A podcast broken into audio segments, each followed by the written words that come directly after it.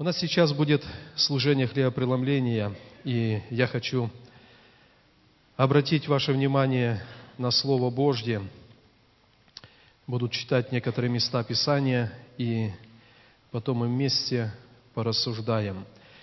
Если вы помните, то в прошлое воскресенье мы слушали Слово, и оно называлось «Сила креста Христова». Что совершил Иисус на кресте? Мы говорили о том, что мы не относимся легкомысленно к князю этого мира, но все же по Слову Божьему Он побежден, побежден акцием, который был заклан. И мы говорили, когда есть какие-то испытания, когда приходит какое-то искушение – то Слово Божье говорит, что противостаньте ему твердой верой и убежит, подвинется, потому что Иисус на кресте победил. И перед служением хлебопреломления я хочу говорить тоже кратко на такую тему «Сила крови Христовой». Сила крови Христовой. Два места Священного Писания буду читать. Первое из них – послание к евреям, 9 глава, 22 стих. Написано так. «Да и все почти по закону очищается кровью, и без пролития крови не бывает прощения». И Ветхий Завет, давайте откроем книгу Левит, 17 глава, и в этой 17 главе прочитаем 11 стих. 11 стих написано так. «Потому что душа тела в крови, и я назначил ее вам для жертвенника, чтобы очищать души ваши, ибо кровь сия душу очищает». Давайте вспомним, дорогие братья и сестры, что произошло когда-то, когда впервые в жизнь людей вошел грех. Грех принес несколько таких моментов. Самый первый момент – грех отделил человека от Бога. Давайте откроем книга пророка Исаии, 59 глава. Книга пророка Исаии, 59 глава. В 59 главе во втором стихе написано, давайте с первого почитаем. «Вот рука Господа не сократилась на то, чтобы спасать, и ухо Его не отяжелело для того, чтобы слышать. Но беззаконие ваши произвели разделение между вами и Богом вашим, и грехи ваши отвращают лицо Его от вас, чтобы не слышать». Этот стих Писания, равно как многие другие, говорят о том, что грех разделил когда-то человека с Богом. Грех не только когда-то исторически отделил человека от Бога. И сегодня, в наше время, каждый раз, когда человек делает грех – это как стена встает между ним и Богом. В то время, когда Иисус был на кресте, эта стена между Богом и человечеством стояла. И через пролитую кровь Иисуса эта стена была удалена. Грех разделяет, кровь Иисуса, она удалила эту стену. Давайте прочитаем в доказательство послания Колоссянам, Первая глава, 20 стих. Послание Колоссянам, первая глава, 20 стих. Написано так.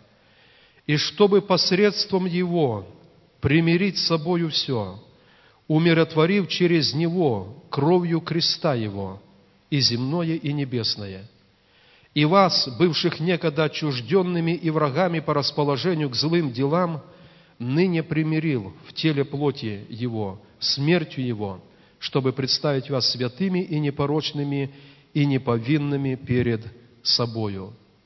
Грех разделил, а через кровь Иисуса мы примирились с Богом.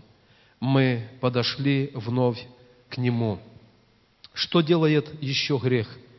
Грех вселяет чувство вины. Один профессор в одной из клиник клиник, известных в мировом масштабе, он сказал так одному проповеднику, если бы у моих пациентов кто-то забрал чувство вины Половина из них, они могли бы завтра быть, идти домой. Они, только, они здесь только потому, что есть чувство вины, которое давит на их сердце. Сделанный грех рождает, вселяет чувство вины. Давайте откроем Псалом 37, как об этом говорил псалмопевец. 37 Псалом, 5 стих, давайте прочитаем. Псалмопевец когда-то сказал так, «Ибо беззакония мои превысили голову мою, как тяжелое бремя отяготили на мне». И дальше он говорит, «Смердят, гниятся раны мои от безумия моего». Он не имел в виду физические, но вот это духовное бремя, эти духовные раны, они так тяготили его. Это было не только в жизни Давида, это в жизни каждого человека. И особенно, когда мы говорим за людей, рожденных свыше, которые однажды пережили прощение, пережили Божью любовь. И потом, когда приходит грех, то это чувство вины, оно ложится на сердце человека. Но в послании к евреям, 9 глава, 14 стих, давайте прочитаем, что написано – 9 глава, 14 стих. Давайте возьмем с 13. «Ибо если кровь телецов и козлов и пепель телицы через окропление освящает оскверненных, дабы чисто было тело, то кольми паче кровь Христа, который Духом Святым принес себя непорочного Богу, очистит совесть нашу от мертвых дел для служения Богу живому и истинному. Если сатана через грех вселяет чувство вины, то драгоценная кровь непорочного и чистого акца Иисуса, она очищает нас, очищает совесть. И вместо вины через кровь Иисуса мы получаем чувство оправдания. Слово «оправдание» оно имеет такое значение, как будто не был виновен в переводе. И это делает драгоценная кровь Иисуса. Книге Иезекииль, давайте прочитаем, это еще одно последствие греха. Грех требует наказания смертью. В духовном мире известен этот Божий закон – который сказал когда-то Господь, смертью умрешь. И духовный мир, в том числе не Божий духовный мир, он очень сильно цепляется за это. Книга пророка Иезекииля, 18 глава, давайте прочитаем в 18 главе 4 стих. «Ибо все, ибо вот все души мои, как душа Отца, так и душа Сына – мои, душа согрешающая, та умрет. С книги «Бытие» через все Писание есть этот незыблемый Божий закон. За грех есть смерть. Но смотрите, что говорит Новый Завет. Послание Ефесянам, 1 глава, 7 стих. Послание Ефесянам, 1 глава, 7 стих.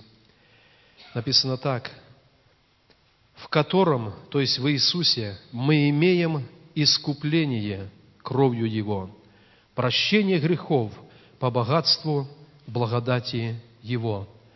Мы говорили в прошлый раз, владычество было дано Богом человеку. Через обман оно было похищено. Но человек изначально принадлежал Богу. И через пролитую кровь Иисуса Бог Отец вновь искупил народ для себя. И этот закон, который требует наказания смертью за грех, он был отменен через пролитую кровь Иисуса. Много есть других мест в Писании, которые говорят о том, что в духовном мире так много значит кровь Иисуса. В Откровении, по-моему, в 12 главе написано, что они, Божий народ – они победили его, то есть сатану, кровью акца и словом своего свидетельства. И, дорогие братья и сестры, пусть не только во время служения хлебопреломления, но в наших личных молитвах, в наших личных размышлениях, когда вдруг в нашей семье, вдруг в нашем окружении что-то случается, и мы понимаем, что оно имеет духовную подоплеку, мы начинаем молиться. Мы исповедуем перед Богом Отцом, что есть сила в драгоценной крови Иисуса. Если вы помните, мы начинали сегодня служение о том, что есть кресте, в пролитой крови Иисуса, есть сила. И эта сила для того, чтобы верующий человек побеждал. Мы были разделены с Богом. Написание говорит, мы стали свои Богу, стали сыновья и дочери. Был когда-то этот, этот груз вины, но Иисус снял через пролитую кровь. И возмездие, которое висело над нами, смерть за наши грехи и беззакония, отменено через выкуп, выкуп в крови Иисуса Христа. Пусть об этом помнит наше сердце, и особенно сейчас, когда мы вместе будем участвовать в служении хлебопреломления, пусть наше сердце, оно над этим размышляет. Мы имеем эти драгоценные обетования через кровь Иисуса Христа. Еще одно место Писания читаю перед хлебопреломлением. Первое послание апостола Павла Коринфянам, 11 глава. Давайте поднимемся, пожалуйста. Я зачитаю это место Писания, и давайте внимательно послушаем. «Ибо я от самого Господа принял то, что и вам передал, что Господь Иисус в ту ночь, в которую предан был, взял хлеб и возблагодарил, преломил и сказал, «Примите, едите, сие есть тело мое за вас ломимое, сие творите в мое воспоминание». Также и чашу после вечери и сказал, «Сия чаша есть новый завет в моей крови, сие творите, когда только будете пить мое воспоминание. Ибо всякий раз, когда вы едите хлеб сей – и пьете чашу сию, смерть Господню возвещаете, доколе Он придет. Посему, кто будет есть хлеб сей или пить чашу Господню недостойно, виновен будет против тела и крови Господней.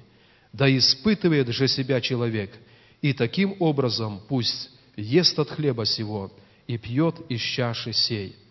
Всякий раз, когда вы едите хлеб сей и пьете чашу сию, в духовном мире мы возвещаем о Его смерти, о том, что кровь была пролита, о том, что выкуп состоялся, и чувство вины, чувство страха, чувство отчужденности, оно не наше, потому что кровь Иисуса, она заместила это. Давайте вместе помолимся, помолимся друг за друга, помолимся в этой молитве еще раз за тех, кто сегодня заключил завет с Богом. И мы хотим, чтобы сегодня Дух Божий, когда мы будем участвовать, Он что-то особое произвел в наших сердцах. Мы помолимся вместе, потом выйдут братья, и мы будем молиться за хлеб и за чашу. Давайте помолимся.